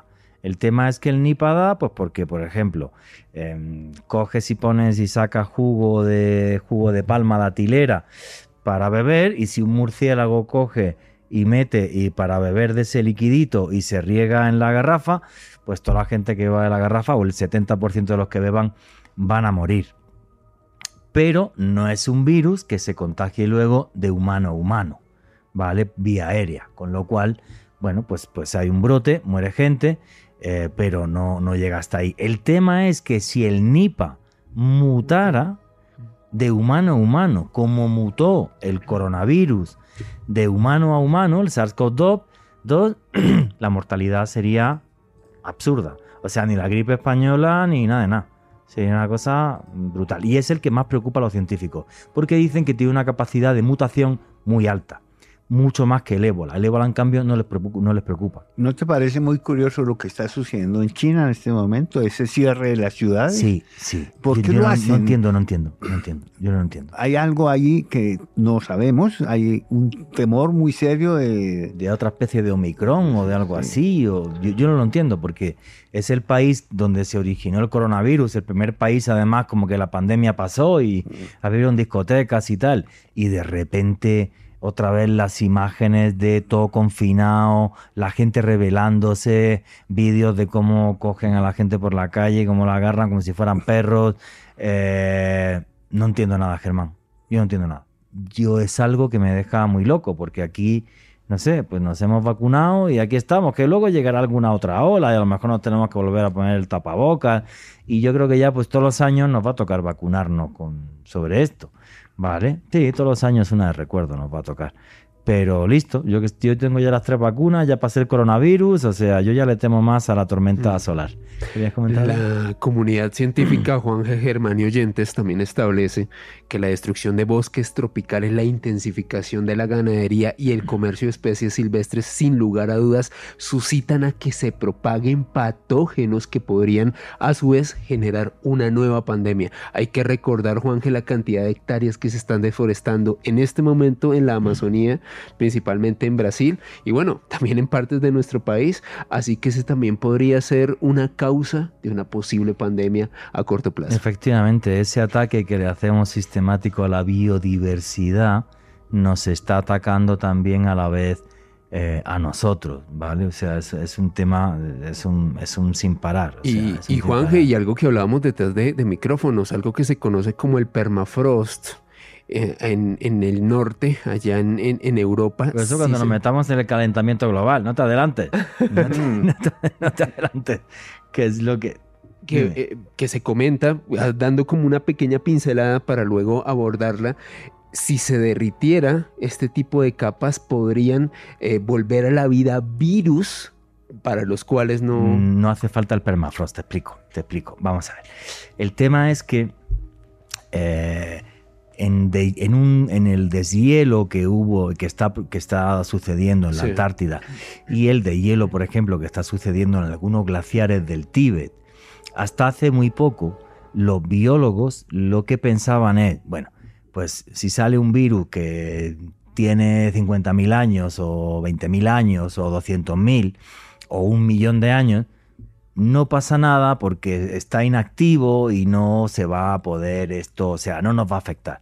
Hasta que hace un año hicieron un experimento y cogieron uno de estos virus y en condiciones adecuadas el tipo se puso pero con todo el superpower del mundo. Y ahí los biólogos dijeron, ahí va, que pensábamos que esto no podía ser un problema, pero resulta que si un virus de esto está en el, en el hielo de la Antártida, cae al mar y en el mar encuentra las condiciones adecuadas para poder revivir y ponerse aquí potente, lo mismo se acaba, acaba con la humanidad, efectivamente. Es eso, es eso. El tema del permafrost sería para, para el cambio climático. Ahora, lo del tema de los virus, sí, sí. Se pensaba que no era un gran problema y además revivieron también Mm. unos que encontraron en el, en el Tíbet. Precisamente los cogieron y dijeron, "Bah, pues esto no va, y los revivieron. Entonces, claro, es un tema que pensábamos que, que, que, que no, pero, pero que sí, que nos puede fastidiar, pero, pero bien, bien, bien. Efectivamente. Y ahora si queréis, sí, nos metemos en el calentamiento global. Estos son los problemas del calentamiento global. Uno, el tema de los virus. Dos, bueno, dos no, esto ahora- Dos, tres, cuatro y Do- cinco. Dos, tres, cuatro y cinco, sí, o sea, no, no voy a enumerarlos todos. Otro, el que decía Alejandro Bernal, el permafrost. el permafrost, que es que el- el- el- el- la tierra de Siberia está congelada y en Canadá hay parte de tierra congelada. Y debajo, en zonas pantanosas y todo esto, pues hay un montón de metano. El metano es como 30 veces, creo, produce 30 veces más efecto invernadero que el CO2. Bueno, y hay un científico norteamericano que vive en un búnker, que dice que todos los cálculos están equivocados y que el permafrost en tres o cuatro años sale todo el metano que hay en el permafrost y que nos vamos a tomar por saco, ¿eh? Pero así. Sí, bueno, sin- al entrar en el tema del calentamiento hay que hacer el... eh, bueno, de- se trata de, del CO2 que se arroja a la atmósfera Mm. y que produce un efecto invernadero. Antes de la revolución industrial, o sea, siglo XIX, siglo XVIII, 18. eh, teníamos alrededor de 280 partes por millón de CO2 en la atmósfera. Eh, pero mm, la cifra comenzó a subir rápidamente cuando empezamos a quemar petróleo, Carbón. gas y carbón para pues, eh, automóviles y la industria y la energía. Y esto se disparó. En 1958 teníamos 315 partes por millón. Ahora en el 2021 tenemos 395 partes por millón y aumenta dos partes por millón cada año. ¿Esto qué significa? Que eh, la temperatura global media, que era de 13 grados y medio, ahora ronda los 15 grados. Y si no hacemos nada, Pero es que en el año a- 2050 estaremos en los dos grados adicionales, ¿sí? Y nos vamos al carajo. ¿Y esto Ese. qué significa, entre otras cosas? Que el nivel medio de los mares ha, ha aumentado desde la revolución industrial 20 centímetros. Y de aquí al 2050 aumentaría otros 30 centímetros, lo cual inundaría además ciudades y pueblos costeros en todo el mundo, desplazando millones de personas, salinizando fuentes de agua potable y descongelando todo lo que está congelado, incluyendo casquetes No, es que- polares en Groenlandia, en el Ártico, en la Claro, Antártida e- ese, y ese- por el estilo. Es el problema lo que están hablando los científicos. O sea que en el año 2048 entraríamos en un punto de no retorno, eh, pero que con los informes del año pasado, que además recuerda que hicimos un programa sobre eso, que Sí. tienen el podcast, en la playlist de Caracol, Que ya no es el 2048 ni el 2050, Germán. Sí, en el reciente informe de Naciones Claro. Unidas, la sorpresa es que nos adelantaron Efectivamente, nos adelantaron esa fecha esa fecha. y dijeron, cuidadito, que ya no es el 2048. O sea que os ponéis, o sea, yo lo que estuve, las últimas cosas que he leído es como que en torno al año 2030 o empezamos a bajar drásticamente y seriamente las emisiones de CO2 o nos podemos ir al carajo, pero sin ningún problema. Bueno, pero el problema que tenemos es que el asunto se ha complicado porque vemos que las sucesivas cumbres clim- climáticas que se realizan, qué sé yo, París, Madrid, Copenhague, Sí. la- la- La sí. politiquería, bla, bla, bla, bla, bla, bla, bla, pero nada. Eh, eh, sí, y hay naciones como Rusia, India, Brasil y China que están haciendo sus propias revoluciones indus- industriales. Sí, Es decir, eh, siempre entra entonces el problema de que controlar las fuentes de emisión implica hacer presión sobre las industrias que eh, lo- lo- la producen y allí pasa a generar crisis económicas y desempleos que no estamos dispuestos a soportar. sí. Eh, no es lo mismo controlar el, el- la emisión de CO2 en, en- en Mónaco, Sí, en Suiza, que controlarla en países que están La como la India sí. haciendo- China, Brasil. haciendo claro. su transformación industrial en este momento. Sí, sí, juraría que eh, como el 80% del CO2 del mundo lo emiten solo 8 o 10 naciones. Es una cosa absurda. O sea, solamente China creo que es más del 20% del CO2 del mundo. Pero hay solamente otro, China. hay otro problema, y es que la, la población mundial desde el año 1950 se ha duplicado. Sí. y ahora ronda los 7.800 millones de habitantes y diariamente, esta cifra va a sorprender a los oyentes, diariamente aumenta 220.000 habitantes cada día. Es como la ciudad de Ibagué cada día. No, pues, Entonces, eh, y la demanda que, que toda esta población necesita es por energía. sí, claro. Sí, porque comida hay de sobra para todo. El problema es la energía, efectivamente. Y os estábamos hablando del cambio climático, que supuestamente el punto de no retorno era el 2048 y el último superinforme que se planteó ante Naciones Unidas nos decía que no, que podemos irnos al carajo antes y además que ya había efectos irreversibles por el tema del cambio climático y luego una cosa que también muy preocupante, eh, la contaminación por plástico. Es muy fuerte esto, resulta que, bueno, pues eh, si hubiera un, un desastre total y nos fuéramos al carajo, ¿sabéis lo último que quedaría de la civilización humana? El plástico del mar. Se calcula que como hasta 60 millones de años, algo así. Una cosa increíble, pero increíble. Y otra cosa también que me parece muy fuerte, que es que ahora mismo uno va a hacer chichi y orina micro- microplásticos. O sea, todo lo, lo tenemos ya y ni siquiera está claro eso de qué forma nos afecta, no nos afecta. Entonces tenemos el tema de el cambio climático y luego la contaminación tan absurda, sobre todo la de plástico, y ya tenemos hasta una isla de plástico gigantesca en el, en el Pacífico y todo eso obviamente eh, va, va- va- va a seguir fastidiando todo lo que son los ecosistemas de la tierra, la acidificación de las aguas del mar. Es un problema tremendo porque realmente donde se genera eh, la mayor cantidad de oxígeno para nuestro planeta es en el agua del mar.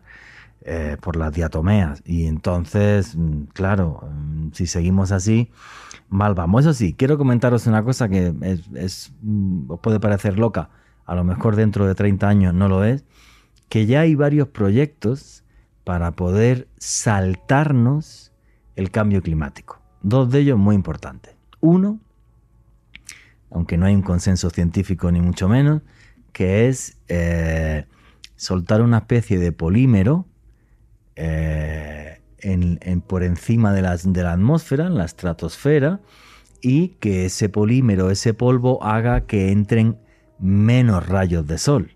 Y entonces haría que el mundo no se calentara tanto. Y el segundo proyecto, que es el más loco, pero dicen que sería más barato, que es poner enfriadores gigantescos y enfriar la Tierra. Bueno, También está desarrollado ese, ese proyecto.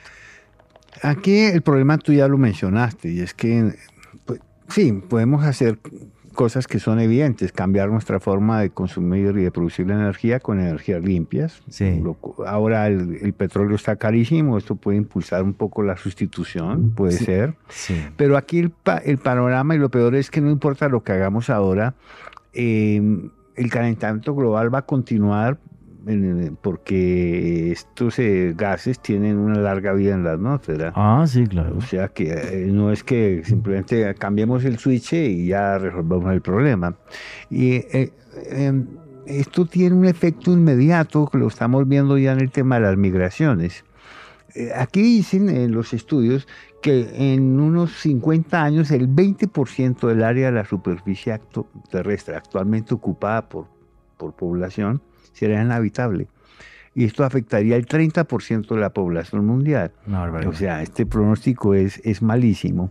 Pero em, hay, hay una realidad que es patente, hablando del fin del mundo, a este respecto. Y es que el fin del mundo ya le llegó a los osos polares. Ah, sí, Claro, porque cada vez tienen menos territorio donde vivir. Y anda que las imágenes que se han visto famélicos y pasando hambre y tal, durísimas. Y en los últimos 40 años, el número de especies que se han extinguido equivalen a una extinción masiva de estos periodos, de periodos anteriores, en esta nueva era que llamamos el antropoceno. Y es que hemos... La época del hombre. Hecho una transformación del planeta a escala global. A nuestro antojo. A nuestro antojo, exacto. Sí. No, pero eso que dices, eh, Germán, sí me parece para reflexionar. O sea, hasta, hasta qué punto nos estamos cargando el planeta de una forma brutal, qué cantidad de especies se han extinguido ya por nuestra acción sobre el planeta y que realmente tenemos que sentarnos y, y esto hay que cambiarlo. Que no va a ser fácil, ¿eh? Porque el problema es que la pobreza energética equivale a pobreza, a pobreza también económica. Y, este es un gran problema, porque ahora mismo las energías renovables, y esto que voy a decirse que es polémico, que hay que seguir trabajando en ellas, hay que seguir apostando por ellas, hay que seguir eh, implantando y poner paneles solares y poner eh, centrales eólicas y todo lo que La descarbonización. Efectivamente, pero el problema es que todavía las energías limpias renovables no son capaces de sustituir a las energías fósiles. Por eso, países como Estados Unidos, como China, como Francia, están apostando por los nuevos tipos de centrales nucleares, porque la energía nuclear no emite CO2. Yo sé que lo que estoy diciendo es muy polémico y hay gente que me va a criticar, obviamente, pero hay mucha gente que ya por eso y por eso se intentó en la Comunidad Económica Europea poner la energía nuclear como una energía limpia. Pero parte, parte de la solución, lo dice Naciones Unidas en su informe, está también la educación ambiental. Sí. afirman que hay que declarar una emergencia climática que permita que los gobiernos locales y nacionales vuelquen recursos para realmente mm, eh, hacer una educación. Necesitamos integrar más cultura ambiental a escala territorial. Pero eh, esto tiene que ser a, nivel global, ¿no? no basta con que simplemente aquí lo hagamos, porque tiene que ser todo el planeta el que se tome conciencia y, que los gobiernos actúen. Este es un problema de los estados, de los gobiernos, no de las personas. Sí, sí, sí. El problema es ese, o sea, que se, se reúnen en diferentes cumbres y demás, pero, pero tienen que tomar eh, decisiones muy, muy claras. El problema es que hay decisiones como la de la, de la energía nuclear que son muy impopulares. Entonces, claro, eh, no, esto va a ser un problema. Yo me estoy acordando ahora de la película esta, No mires hacia arriba.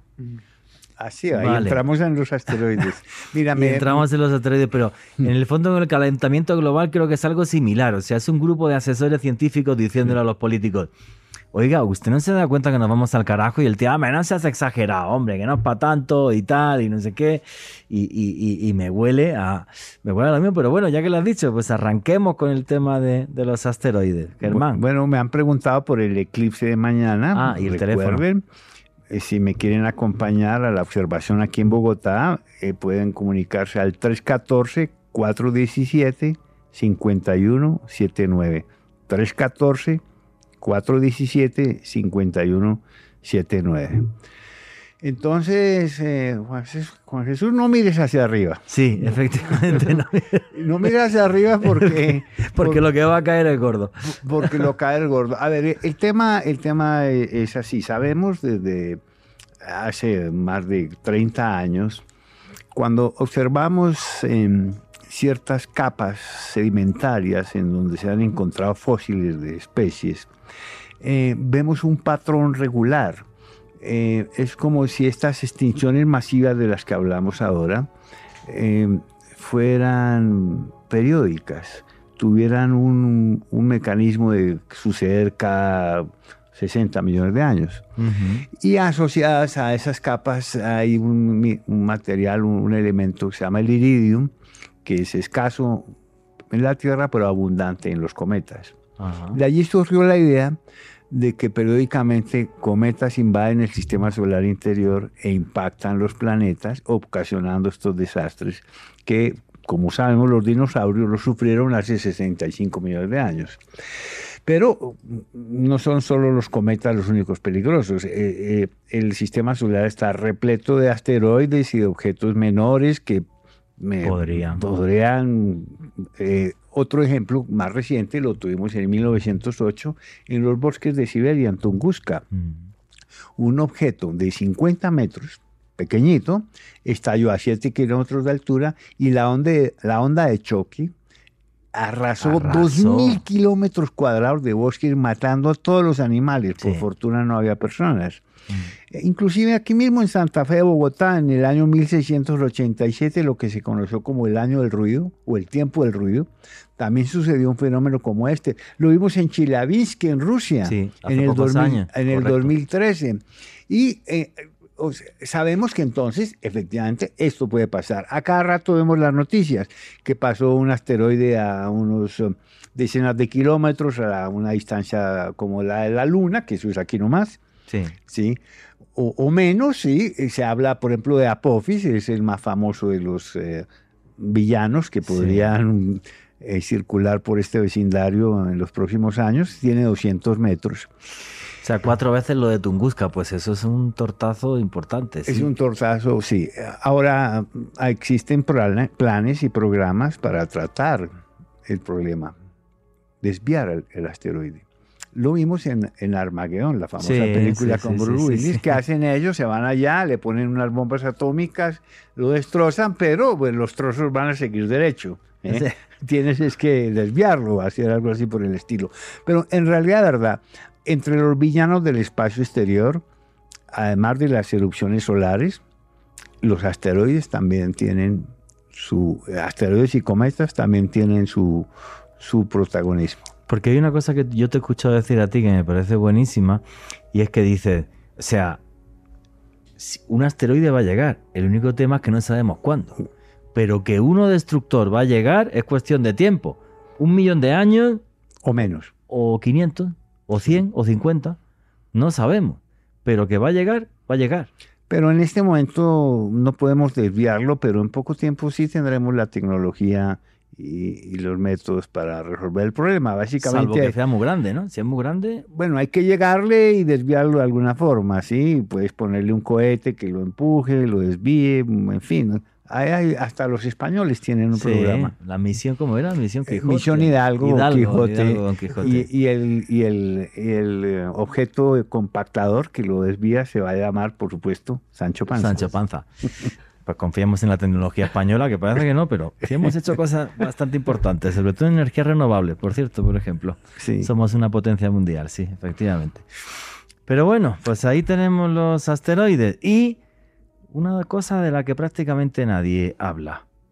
¿Podría llegar el caso de una glaciación, Alejandro Bernal? Y efectivamente, Juan este era un tema que hablábamos con, con Germán antes de arrancar el programa y decíamos que si bien científicamente es complicado comentar exactamente cuándo iniciaría una nueva glaciación, en lo que tenemos que basarnos es qué eventos climáticos podrían suscitar un descenso dramático de temperatura y otros fenómenos atmosféricos muy complicados en nuestro planeta. Pues resulta, Juanje, que recientemente en la revista Nature se publicó un artículo por parte de una gran cantidad de expertos que nos comentaban el descenso de la actividad de la corriente del Golfo. Para contextualizar a los oyentes, la corriente del Golfo, una corriente que surge desde el Golfo de México, va hasta el, hemisferio norte, hasta Europa, es en pocas palabras, para resumirlo tranquilamente, una corriente que regula el clima del hemisferio norte y que permite que sea un poco más vivible.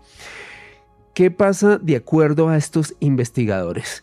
Pues desde los últimos 50 años, Juan G. Germán y oyentes se ha establecido un descenso de la actividad de esta corriente entre un 15 y un 20%.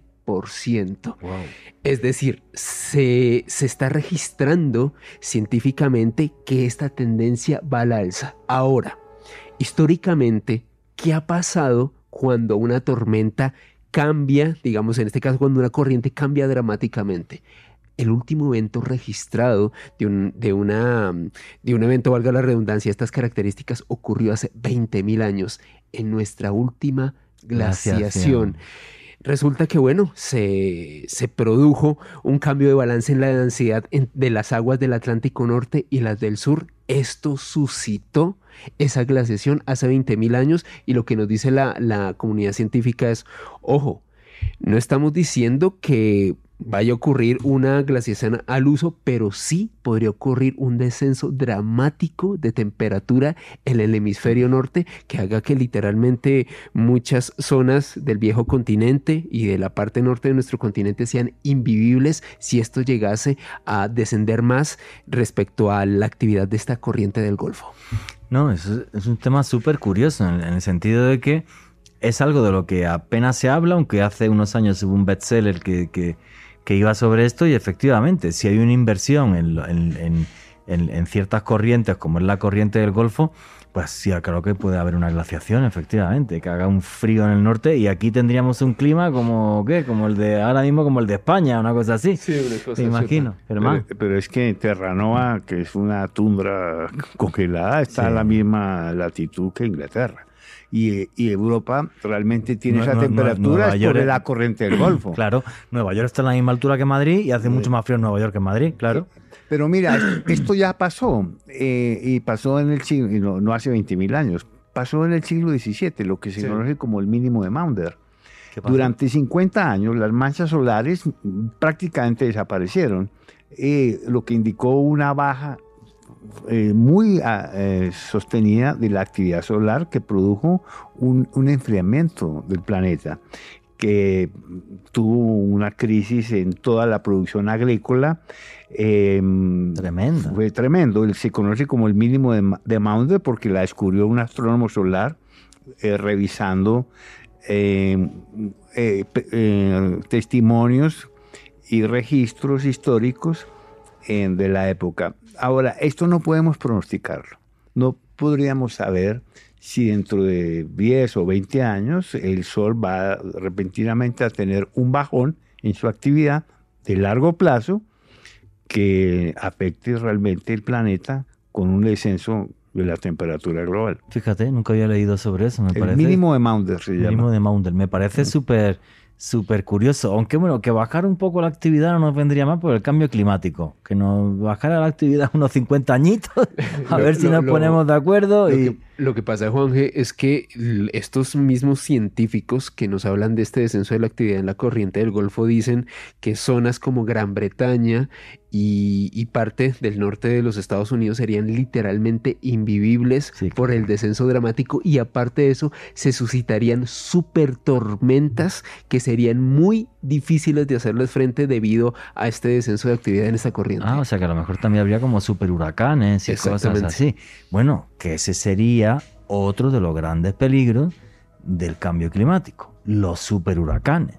O sea que fíjate que el número de huracanes ha ido subiendo en los últimos años por culpa de todo esto, pero que podrían llegar a haber superhuracanes, pero terroríficos. ¿Y qué me dices de los incendios forestales como en California ah, o en, la, cuenca amazónica? No, terrible. Sí. Terrible, terrible. Faltan ya muy poquitos minutos para terminar y habría una solamente, solamente una cosa de la que no hemos hablado. Colapso económico. Un gran colapso económico. Vivimos en una economía donde la economía financiera es 10 veces más que la real, o sea, es un mundo económicamente eh, inventado tal y como nos interesa y eh, personajes eh, ¿Cómo se llama el autor del libro este? Rubini? No, eh, Padre Rico... Eh, Robert Kiyosaki. Robert Kiyosaki, efectivamente. Autores como... Muchas gracias, Alejandro.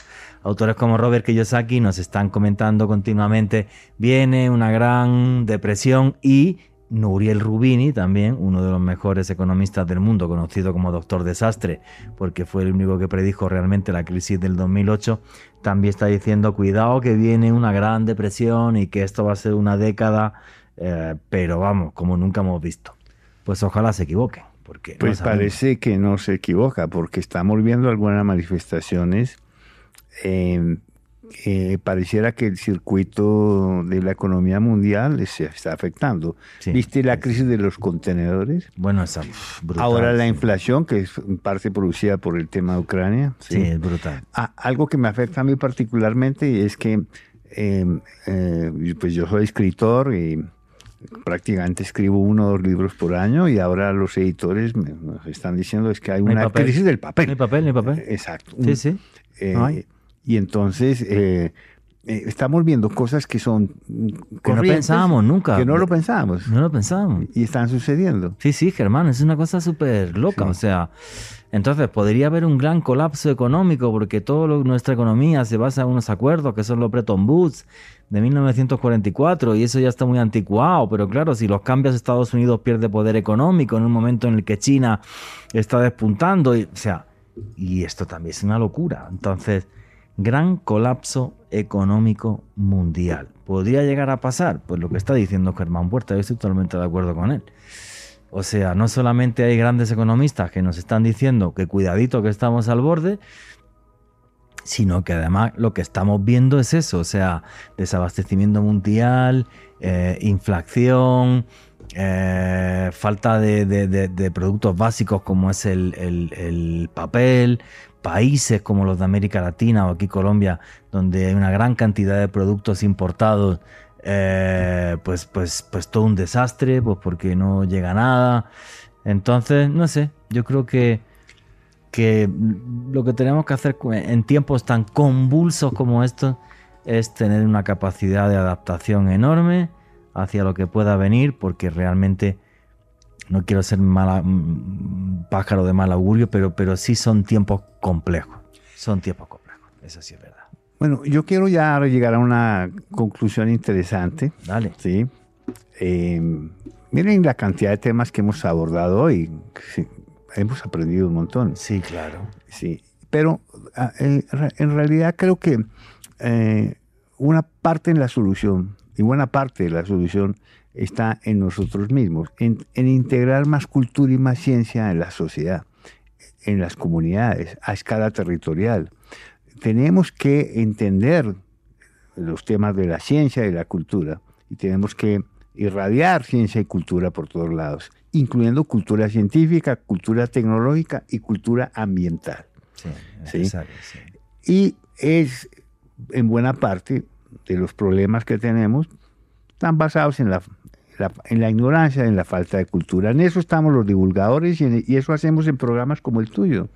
Y yo te agradezco que seas aquí, que seas parte de la familia del misterio y que vengas a hablar de ciencia y sabes que yo siempre tendré abierta la puerta a la ciencia, eso lo tengo clarísimo. Quiero recordarles mis redes, Astropuerta en Instagram y Twitter, mi correo astropuerta.gmail.com y no se les olvide que mañana tenemos eclipse total de luna, la luna se va a poner roja, no se va a acabar el mundo por la luna roja, sí, por lo menos no mañana. Sí, Pasado no sabemos, pero mañana. Mañana no, un fenómeno natural completamente comprensible, maravilloso de observar, no tiene ningún riesgo y el clima está mejorando muchísimo, o sea que vamos a tener la suerte de tener un eclipse que se ve en todo el continente americano. Muchísimas gracias Germán, como siempre un placer, un orgullo y un honor que estés aquí parte de Noche de Misterio. Alejandro Bernal, tus conclusiones y tu cierre, amigo. Juángel, la intención de crear eh, este programa, más bien la temática que abordamos este esta noche, no era ser alarmistas contestándole a algunos tuiteros, era simplemente construir conocimiento a través de la curiosidad. Creo que lo abordamos desde perspectiva científica, sin la especulación, y creo que mi conclusión es, Juanje, estar muy atentos a, a todos este tipo de cambios, pero me quedo con algo que dijo Germán. Muchos de estos eventos los podemos revertir con el cambio de cada uno, de nuestras acciones diarias, de qué tanto nos contextualicemos y nos culturicemos respecto a estos temas. Y a mí me pueden seguir en Facebook, Twitter e Instagram en arroba alebernalpress con doble S. Bueno, señores, pues mis conclusiones. Que espero que al mundo y a la civilización le queden muchos siglos, incluso milenios. Que intentemos ser felices día a día, porque no sabemos el fin del mundo, pero nuestro final puede llegar mañana. Que miremos siempre a nuestros amigos, a la buena gente que nos rodea y que tengamos conciencia de que vivimos en un mundo frágil y en un universo que a lo mejor no es eterno. Así que cuidemos todo lo que nos rodea. Y nunca, nunca olviden que vivimos en un mundo mágico porque está repleto de misterio.